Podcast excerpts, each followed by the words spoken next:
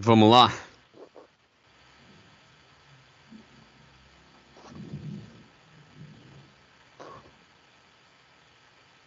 Já tá gravando, filho.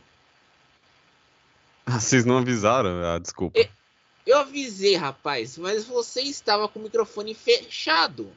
É que eu, eu falei, espera um pouco. desculpa. Ah, aqui a gente coloca os erros, filho. Aqui não Aqui a gente ajuda, mas a gente coloca aqui os erros de gravação, tá? Fechou. Vai lá. A gente vai encerrar e começar de novo? Não. É, vou. Pa... Ah, deixa, vou gravar mesmo assim, vai.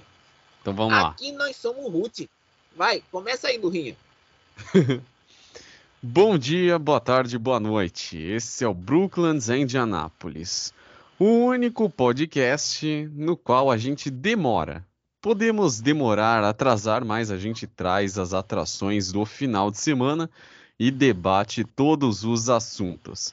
Até porque, convenhamos, esse último final de semana de automobilismo rendeu terrivelmente, para dizer o mínimo. Eu falo ter terrivelmente no bom sentido. Né, César? Boa noite. Bom dia, boa tarde, boa, boa noite. Bom dia, boa tarde, boa noite. E eu quero tirar uma dúvida com você, Rinha. Manda. É, Fred se fala. A pronúncia é Freds ou é Fred mesmo? Freds. Freds. Ô pessoal, aquele negócio lá do Instagram é Freds, tá? Freds, não é aquele filme da BBC de 84 chamado Catástrofe Nuclear, tá? Aliás, eu tenho, aliás, tenho, eu tenho um, um Freds lá de esporte de Fórmula 1, Ed Under F1, F1 Ground. Siga lá. É que não tem muita coisa de Fórmula 1 lá no Fred, sabe, pessoal? Vai lá, Lurinha. Gostei. E concorda comigo em relação ao final de semana, Gustavo? Concordo totalmente. Foi um fim de semana épico no mundo do automobilismo, com momentos aí históricos, e a gente vai falar isso ao longo do podcast de hoje. É isso aí. Bom, como tivemos tantas coisas insanas para dizer o mínimo nesse último final de semana, eu vou passar essa bola para vocês. O que, que, vocês gostariam de começar a falar? Qual o assunto né, que a gente vai começar a falar hoje? 24 horas de spa. Perfeito. Então, já que o César mandou, vamos nessa. Tivemos as 24 horas de spa rolando nesse último final de semana. E vitória da BMW 25ª vitória bávara, que os alemães se isolaram, continuam isolados como maiores ganhadores da corrida, com 25 vitórias. Para se ter uma noção, a segunda maior ganhadora é a Porsche, com 8. Ou seja, para chegar aos pés dos bávaros, os, alem... o... os de Stuttgart ou de qualquer outra localidade vão ter que remar e muito. Então, ao que devemos o sucesso da BMW nessa tão fidedigna corrida, César? É, o sucesso da BMW foi uma estratégia boa e o carro da BMW, o Z4, tá, o M4 quer dizer, é um carro bom e que sabe lidar bem com, vamos dizer assim, com endurance. Quando a gente fez a, na, no da F, a primeira a, a abertura do GTO Challenge, o carro da BMW, apesar dos pesares, aguentou o tranco muito bem. É isso aí. E Gustavo, você que acompanhou, né? Diria, diria não, porque é verdade. Mais do que eu, que, o que dizer sobre essa edição 2023 das 24 horas de Spa? Bom, a chuva que todos esperavam acabou tendo ali só no início um pouquinho. É, boa parte da prova foi pista seca dentro de uma normalidade. Esse ano o sistema Wave By de safety cars utilizado no Mundial de Endurance foi copiado em partes pelo GT World Challenge e a gente viu umas 24 horas de Spa muito movimentada, provavelmente com recorde de caos chegando na volta do líder por conta desse sistema. E também pela redução do uso dos full course yellows, full course. É, durante a madrugada, nós tivemos duas BMWs ficando pelo caminho, que foi o carro. Um foi o carro da equipe WRT número 32, e o outro foi o carro Junior Team da Roy Racing, que foi a mesma equipe que ganhou, porém o outro carro foi quem bateu durante a madrugada o carro de jovens pilotos, e as duas BMW acabaram ficando de fora é, de Spa, porém o outro carro da Roy Racing, número 98, com um trio de pilotos muito veteranos, acabou levando a prova. Hoje nós tivemos aí destaques da Audi com Nick Tim voltando aí a brigar por uma vitória em uma prova importante de carros de GT. Dentre os destaques, a gente pode mencionar o próprio carro do Valentino Rossi, que é outra BMW que ele dividiu com Augusto Farfus e Maxime Martin, que acabou chegando em sexto. E diga-se de passagem, Gustavo, entre os brasileiros, o Maxime Martin, né, é, ele que fazia o Augusto Farfus, né, correu com o Valentino Rossi e o Maxime Martin, chegaram em, em sexto lugar. Foi um melhor dos dentre os brasileiros. Que dizer da performance verde amarela? Ou melhor, das performances, né? Uma vez que tivemos Daniel Serra, Felipe Fraga e também tivemos uma equipe 100% brasileira, né, entre os pilotos, mas vamos falar disso daqui a pouco. Mas antes, fale desses outros dois é, além do Augusto Farfus Jr. O Daniel Serra fez uma corrida inicial de recuperação, já que ele tinha largado abaixo de quadragésimo, o carro dele não teve um bom rendimento é, na chuva durante a sessão de classificação, mas ele conseguiu recuperar. O grande problema é que a Ferrari novamente não foi muito favorecida e não teve um bom ritmo por conta aí do balance of performance da categoria. E infelizmente a gente não teve aí é, um bom desempenho do Daniel Serra o suficiente para pensar em brigar pela vitória. Constante o bastante para brigar ali para um top 15. É, e infelizmente foi isso. Sobre o carro do Felipe Fraga, ele vinha fazendo uma corrida ótima até que uma batida com o Felipe Fraga no meio da madrugada, que ele não teve culpa nenhuma, é, e mesmo assim ele acabou tendo problemas no carro, foi para garagem e acabou terminando lá atrás na classificação de sua classe Pro. Ele que correu inclusive ao lado de George Curtis, que é o dono da marca CrowdStrike, que é a patrocinadora oficial das 24 horas de Spa, e o Colin Brown da IMSA também estava nesse carro. É, a gente teve o carro dos Batista, também fazendo uma corrida decente, mas teve alguns problemas. E no geral, acho que a participação dos brasileiros foi aqui, mas não foi nada extraordinário. Mas fizeram um bom trabalho, principalmente o carro do Augusto Farfus. É, eu queria deixar aqui é, esse, essa fala registrada, porque tivemos uma equipe 100% brasileira, né, com o Adalberto, o Bruno e o Rodrigo Batista, além do Alan Hellmeister, e foi muito legal de vermos aí um, uma equipe com pilotos formada exclusivamente por pilotos brasileiros depois de um certo tempo, né? Eu acho que a última vez que a gente viu isso foi nas 24 horas de Daytona de 2019, quando tivemos aquela Ferrari da Via Itália Racing, né? Também tem que lembrar aquela invasão brasileira na edição das 24 horas de Le Mans de 2017. Não, mas o, o César, eu quis dizer assim, uma equipe com pilotos, somente pilotos ah. brasileiros. Ah, ah sim, é verdade. Não, é, e, e se, se a gente contar também que o piloto brasileiro está sendo muito valorizado no mundo do Endurance. Se você vê o Pipo Derani, o Felipe Fraga, André Negrão. André Negrão. E olha que o Derani é, corre tanto isso como é que se depender do caso. E, o, e, e a nova formada, nova fornada de pilotos brasileiros que está correndo no EC é uma, uma fornada sensacional. E eu digo mais, eu acho que o brasileiro vai tá, agora está começando a sair da monocultura da Fórmula 1 e entrar na cultura de, de outras categorias, como a Indy, a, a WEC, é, entre outras. Perfeito. E por falar em Fórmula 1, né, vamos virar a chave e falar do GP da Áustria, que aconteceu nesse último final de semana também. E eu só tenho uma coisa a dizer. Nada de novo no reino da Dinamarca. Vitória de Max Verstappen.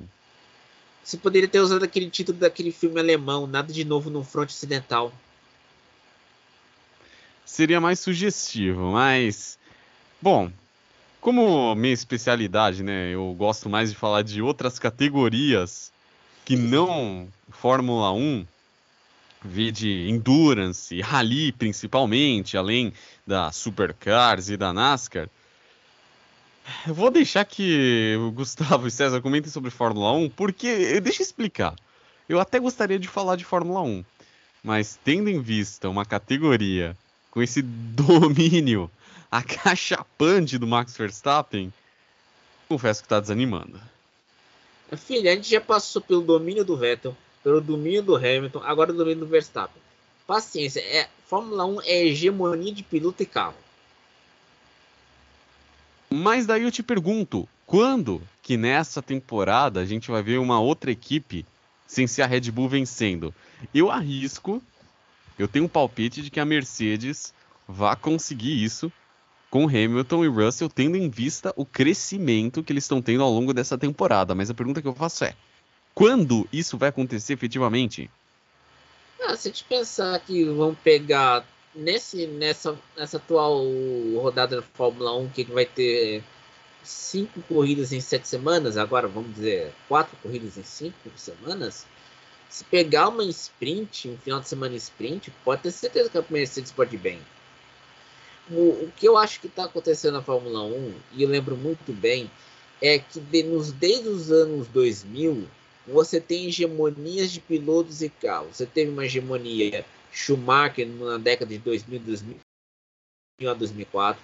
Depois você teve aquela confusão do Alonso, Hamilton e o Jason Button entre 2007, 2005, 2005 até 2009. Aí vem Vettel fazendo um campeonato seguido. E aí entrou o Hamilton com a era híbrida e agora o Verstappen. É normal. É que eu acho que o que está acontecendo é que não se tem uma disputa ferrenha em, na hegemonia tanto do Hamilton como na hegemonia Verstappen. Quando teve a disputa ferrenha, que foi 2021, deu no que deu. A Red Bull ganhou nos pilotos e a Mercedes ganhou nos construtores. Mas aquilo marcou, tanto que muita gente fala que parou de assistir Fórmula 1 depois daquele GP em Abu Dhabi.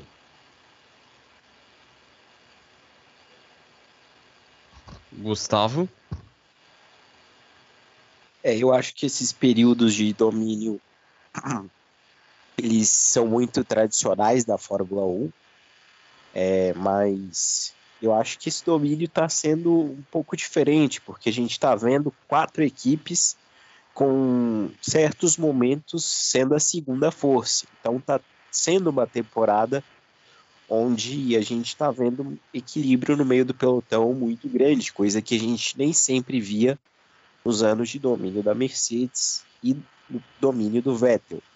É, então a gente está vendo uma hora Aston Martin sendo a segunda força, uma hora Ferrari, outra hora Mercedes, e a gente está vendo um certo equilíbrio em relação aos tempos de volta. Né? Antes era o grid todo separado por 4 segundos e meio na época das equipes danicas e agora a gente vê nas classificações Mercedes e Red Bull com Pérez e às vezes a Ferrari ficando constantemente fora de Q2 e Q3 por conta de erros bobos de tática. Então o grid como um todo está mais parelho, porém lá na frente a Red Bull continua dominando porque eles têm a Newey e eles têm o piloto que está ali na melhor fase do grid, que é o Verstappen. Comentários cirúrgicos, diga-se de passagem. E lembrando, né, que neste próximo domingo vamos ter aí Silverstone, né, o berço da categoria. O que esperar para essa prova? Ah, eu espero que nenhum pneu vá pro saco. Você sabe que Silverstone para ferrar pneu é bonito, né? Pô, sabemos muito bem disso. Então, eu acho que se o pneu aguentar Silverstone aí já. Aliás, isso também vislumbra a questão da Pirelli, porque agora a disputa é Pirelli e Bridgestone para ver quem vai fornecer pneus para Fórmula 1 a partir de 2025, né? É, eu. Bom, eu sinceramente, César, eu torço para ver uma segunda fornecedora, né? Porque só a, a uma, né, é meio sem graça. Eu gosto de ver esse, essa divisão, né, que não ocorre desde 2006, quando tinha-se a Bridgestone e a Michelin. E então ter uma não diria opositora, mas uma antagonista. Uma Nem antagonista, mas uma parceira a Pirelli seria no mínimo interessante. Eu acho que também tem outro detalhe. É, a Fórmula 1, quando teve aquele vexame lá em Indianápolis em 2005, porque os pneus Michelin não, aguent, não iam aguentar aquela curva no traçado antigo de Indianápolis, traçado misto, uh, criou aquela questão de não ter uma fornecedora, ter só uma fornecedora, porque quando tinha Michelin, quem se beneficiava dos pneus Michelin, quando a gente tem que lembrar, em 2006 havia apenas reabastecimento, não havia troca de pneus. O pneu Michelin aguentava bem o tranco enquanto a Bridgestone tinha problemas de aquecimento, troca de pneu. Então, é, você vai ter colocar duas equipes, vamos dizer assim, duas fornecedores. Por exemplo, a Michelin já deixou bem claro, não vai querer entrar na Fórmula 1 para fazer pneu que dure pouco. Você já tem isso. E outra, a gente está vendo agora que a Goodyear está voltando ao, às competições europeias, ou não americanas com fornecendo pneu para, para o Endurance. Algo que fazia muito tempo que não acontecia. Perfeito, caro César. E antes de irmos para um outro assunto, né? Uma notícia que nos balançou nessa última semana foi a bomba lançada por Sebastian Loeb o octacampeão, perdão, o é, o octacampeão do Mundial de Rally anunciou que ano que vem, aliás, anunciou, né, que a partir de 2024 estará fazendo parte do programa de Rally da Dácia, uma vez que a montadora romena, que pertence ao grupo Renault, vislumbra participar do Dakar em 2025 e terá Loeb como piloto já no ano de 2025. Uma novidade, entanto, se a gente levar em consideração que o Loeb sempre vestiu o, as montadoras do grupo PSA como uma armadura e agora vai vestir uma outra armadura de um grupo exatamente concorrente ao PSA, né, César? Não, a, a concorrente é Stellantis. Você tá, é saudoso da Peugeot Citroën. Mas. e muito. Mas aí entra o seguinte também: o Loeb vai tentar fazer a casa na Dacia. A Dacia tinha aquele Duster, o antigo, da primeira geração, correndo em rallies da Europa, competições de drift no, na neve. Correu muito tempo. Agora, a Dacia, tem que lembrar também, é uma estratégia do Luca De Meo, da, da Renault, de colocar a Dacia como aquela marca de, de carros baratos, mas também carros que aguentam tranco em competições esportivas. Porque a Renault está tá com a Alpine na Fórmula 1 e precisa ter alguém no Rally. E esse alguém é a Dacia. Vale lembrar, né, que acho que desde 1999 que a Renault não participa do alto escalão do Rally, é, a montadora francesa esteve presente no WRC naquela época, em 1999, com o Renault Megane, e de 2000 em diante sempre esteve ali no WRC 2, no WRC 3. É, é, é que a Renault agora está focada em fazer carro híbrido para Rally. Tanto tá fazendo no WR, WR2 e no WR3. Mas aí tem Mas... detalhe. Fala, Lurinho. Não, pode continuar, César. Depois eu complemento. É, tem um detalhe. A Renault é, vai focar no WRC nas categorias de base, A2 e A3, e deixar a Dacia para o Cross Country. Nesse caso, vou deixar a Dacia para o Campeonato Mundial de Cross Country, que vai incluir o Dakar. Ou seja, uma vez que a Dacia está entrando nesse meio, a expectativa é de que a médio e longo prazo a própria Renault também entre, né? Mas você já viu uh, os, os, utilitários da Renault na Europa? Já. Você acha que aquilo ali aguenta um, um pedregulho da Arábia Saudita? Não aguenta. Não, só se não, quer dizer assim, se montarem um modelo específico para aquilo. Não, mas aqui, aqueles modelos da Renault da Europa são horror. Agora que a Renault tá tomando vergonha na cara e tá fazendo carro bom, pelo menos. Tá fazendo carro elétrico, que é o melhor. Mas, o pelo amor de Deus, a Renault não consegue. Acho que falta um pouco de testosterona na, no, nos engenheiros lá em, lá em, em Paris. Insano para dizer o mínimo. E tão insano quanto é esse assunto, né, que a gente está debatendo, foi o que aconteceu no último final de semana. Senhores, antes de entrarmos né, nesse tópico, eu diria que até espinhoso, eu vou confessar a vocês que se arrependimento matasse, eu não estaria enterrado, mas sim cremado.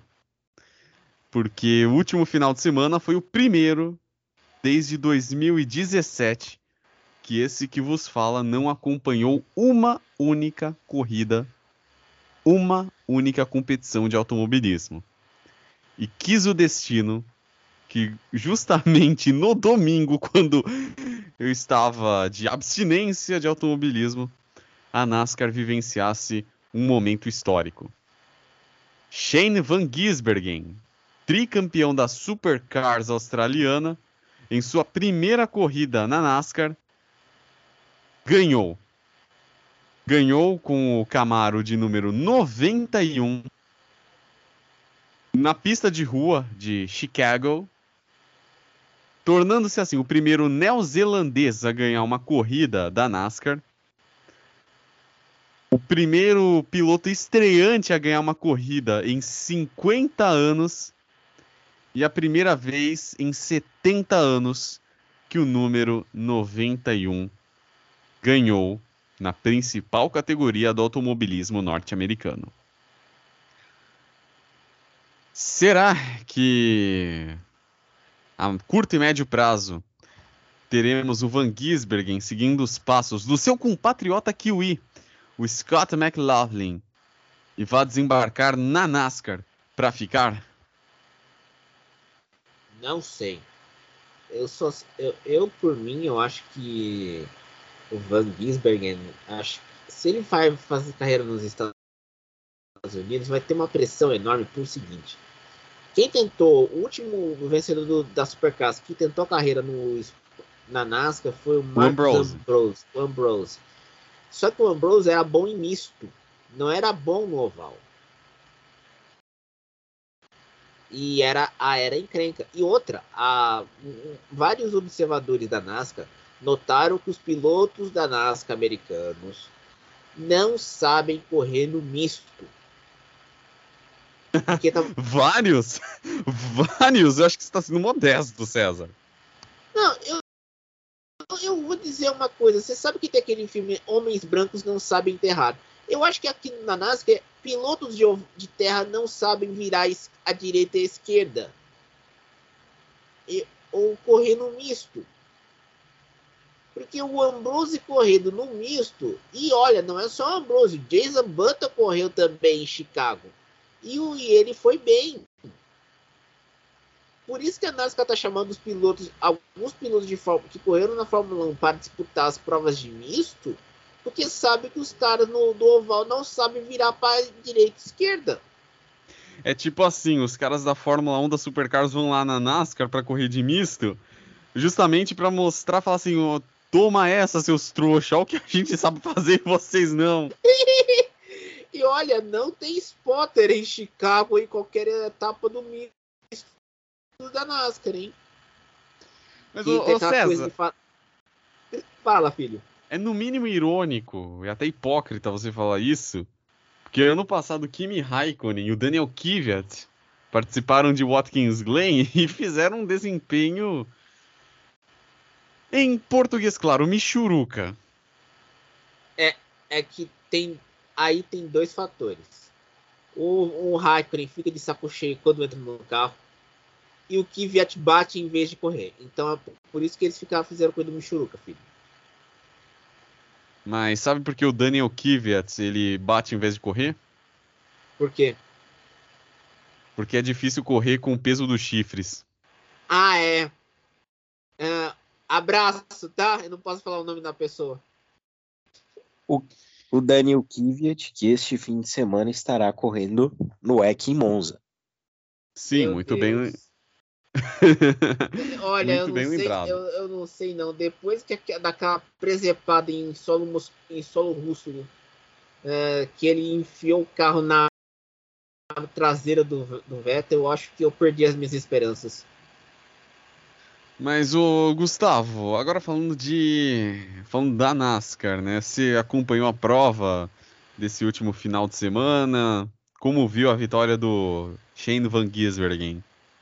Eu vi os highlights da prova e realmente o circuito de Chicago foi um pouco melhor do que os fãs esperavam. Afinal de contas, é a primeira vez aí que a NASCAR corre numa pista de rua, a Cup pelo menos que eu saiba. E realmente foi uma corrida bem interessante. O Shane Van Gisbergen fez uma atuação impressionante e conseguiu uma das melhores atuações pelo fato dele ser o estreante. É da primeira vez que ele corre com o carro de NASCAR uma corrida para valer, ele vai lá e vence. Então pode ter certeza que depois disso ele vai ficar animado para fazer mais corridas e os patrocinadores também vão ficar animados para estender o apoio dele para mais etapas. Mas peraí, César, meu, Gustavo, mas peraí. O patrocinador dele, principal, sabe qual é? Qual? Red Bull. Red Bull te dá asas. Eu acho que isso diz muito. E eu tenho a mais absolutíssima certeza de que o Van Gisbergen não vai ficar restrito a essa prova de Chicago, com certeza. Ele vai fazer alguma outra. E agora o questionamento que eu lanço, né, para vocês é o seguinte: será que se ele correr num oval, a performance dele vai ser a mesma? Olha, eu lembro que quando o McCauliflin fez os testes do oval da, da Indy, ele foi muito rápido. Eu digo o seguinte: piloto australiano neozelandês tem corrones para correr no oval. Fantástico. E eu vejo, eu inclusive eu falei isso lá no High Speed, que se o Van Gisbergen for bem, não precisa necessariamente ganhar, que eu acho extremamente difícil. Mas se ele for minimamente bem numa prova em oval, ele vai virar o Marcos Ambrose, vai ganhar contrato fixo e vai entrar numa equipe para correr a temporada full completa. season. Temporada completa. Eu acho que o Van Gisbergen é, tem uma questão que tem que ser dita aqui. A Supercars tem vários tem várias no calendário tem várias provas em circuito de rua. E os carros da Supercars desse ano parecem são dois carros do, do esporte a motor americano, Mustang e Camaro. E o Van Gisbergen consegue fazer andar muito bem tanto no circuito de rua como no circuito misto. A gente tem que lembrar, a Austrália não tem circuito oval. Ou é misto ou é rua. E é por isso que a Austrália você não tem circuito ruim. É tudo circuito bom. E, vale lembrar, aliás, vale lembrar, né, que na Austrália, na Nova Zelândia, não tem pistas, né, efetivamente, ovais, mas o automobilismo de oval não é bem uma cultura, né, Gustavo?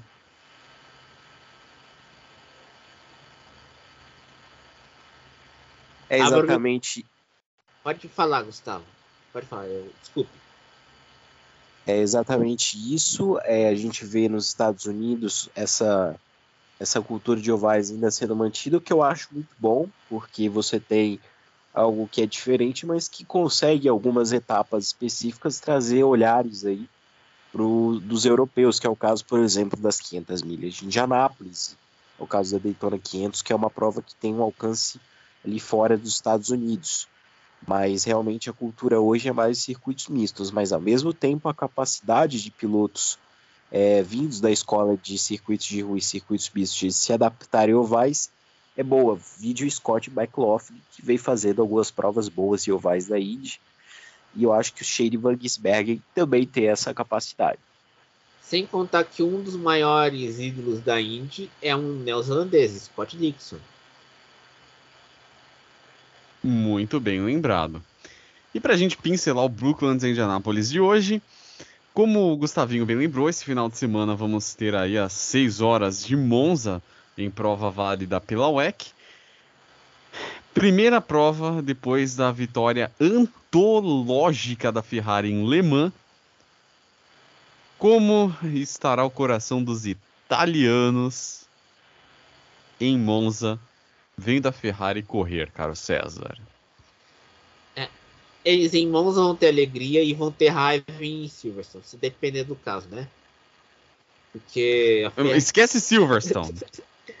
Não, eu acho que a Ferrari em Monza vai brilhar. Mas é, aí é o seguinte também, é uma coisa de 6 horas no sábado. A gente tem que lembrar que a RAI, a prioridade da RAI não é o EC, é aquela categoria que a gente comentou mais cedo. Gustavo, expectativas suas para essa corrida? É só uma correção, a corrida vai ser no domingo. Bonito, coloca é. corrida no mesmo horário. É uma maravilha isso, hein? A largada será às sete e meia da manhã, pelo horário de Brasília.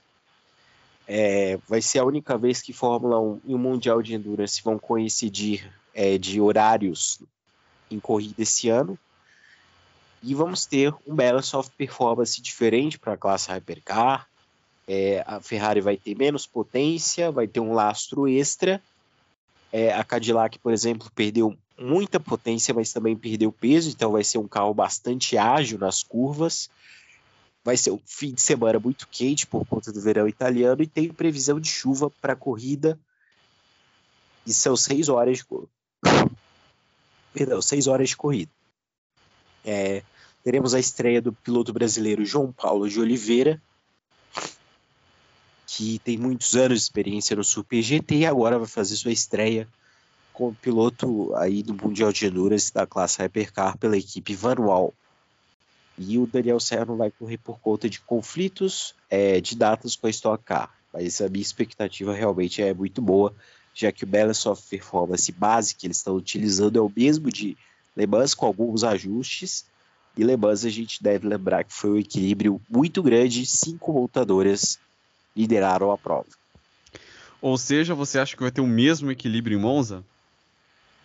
Eu acho que mais ou menos. A gente deve ver, é claro, é, num qualifying, eu acredito, uma disparidade um pouco maior de Ferrari e Toyota por conta do sistema Hypercar deles, porém o lastro é, que eles vão carregar durante a corrida vai alterar bastante a situação, desgaste de pneus, e aí eu acredito num certo equilíbrio. Talvez um pouco menor que o de Le Mans, mas ainda assim algum, algumas equipes que não foram tão bem em Le Mans indo bem aqui, que é o caso da Von Wall, que foi favorecida pelo MOP, e é o caso da Peugeot, que liderou em Le Mans mas que ficou devendo no resultado final. Eu aposto na evolução da Peugeot para essa etapa em Monza. E na LMP2, você acha que a Inter Europol mantém, é, vem no embalo né, da vitória em Le Mans e mantém aí a liderança no campeonato?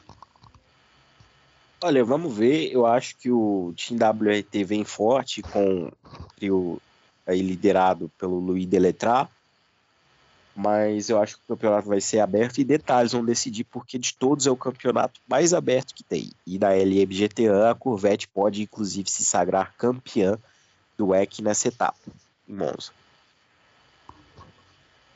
É isso, o que eu acho, diga-se de passagem, extremamente plausível para mim. É, a Corvette já tá com a taça ganha, né, diga-se de passagem. Inclusive é uma maneira justa, né, da Corvette Racing se despedir das pistas, uma vez que a partir do ano que vem é, ela vai correr na WEC na categoria GT3 em parceria com a TF Sport, que esse ano deixa Aston Martin. Ai, ai. Algo mais a acrescentar, César? Ah, eu tenho algo mais a acrescentar. Manda. Let's, let's kill the Twitter Star. Let's kill the Twitter Star. Vejam, ouçam The Buggles. Video Kills the Red Star, que foi a, o clipe inaugural da MTV americana em 1 de agosto de 81. Gustavo, algo mais a falar? Sim, esse fim de semana, além da Fórmula 1, da Fórmula 2, da Fórmula 3 e do Mundial de Endurance nós teremos a INSA em Mosport no Canadá, circuito bastante tradicional, uma prova de 2 horas e 40, e o Races Live provavelmente vai transmitir a prova no esquema de sempre, com narração e comentários no YouTube. Temos dois brasileiros liderando o campeonato da GTP, que é a classe principal, e da LMP3. É isso aí. Muito obrigado, Gustavo. E eu já vou adiantar que eu não vou estar com o Racing Life, porque estarei nesse final de semana em Interlagos com High Speed. Lá vai ter a Copa Shell HB20, a Stock Car Pro Series e também a Fórmula 4 Brasil. Então é isso. Bom dia, boa tarde, boa noite e até mais. Até mais. E este é o Brooklyn Indianapolis.